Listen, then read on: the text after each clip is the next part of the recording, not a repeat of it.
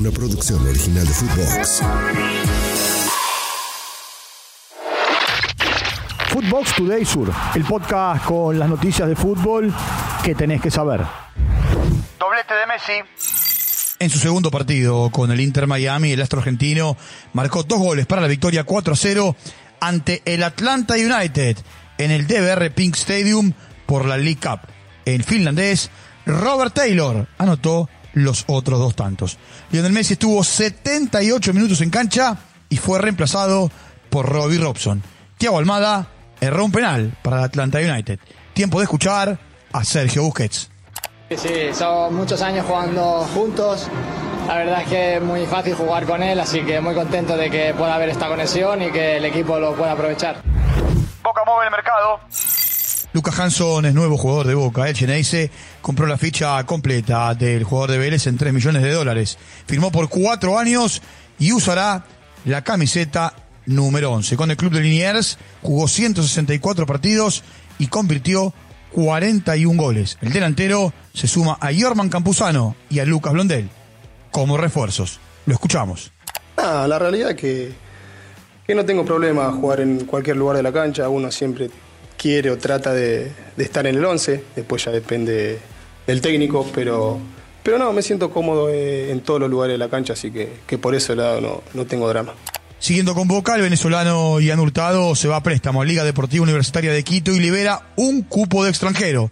Leonardo Brey extendió su vínculo con el club hasta mediados del 2027. Le dan el gusto a Isúa. Jonathan Galván es nuevo jugador de San Lorenzo, llega libre tras de vincularse de Racing. Otro que jugará en el ciclón es Carlos Auski, que llega desde Ferencváros en Hungría.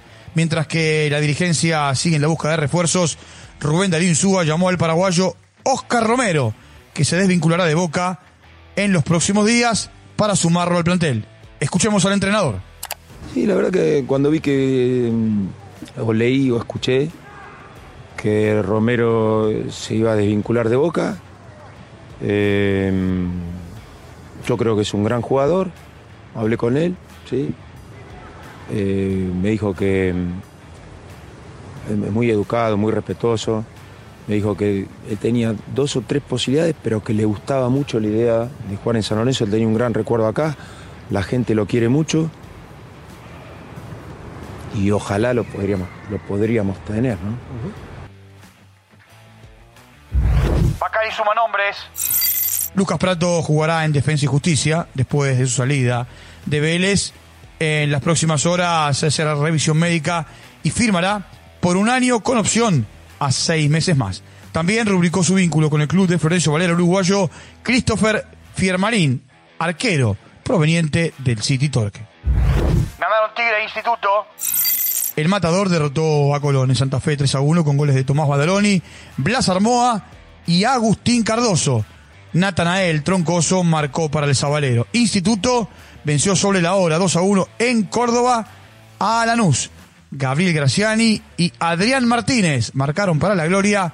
Pedro de la Vega empató transitoriamente para el Granate. En Lanús se fue expulsado Matías Esquivel.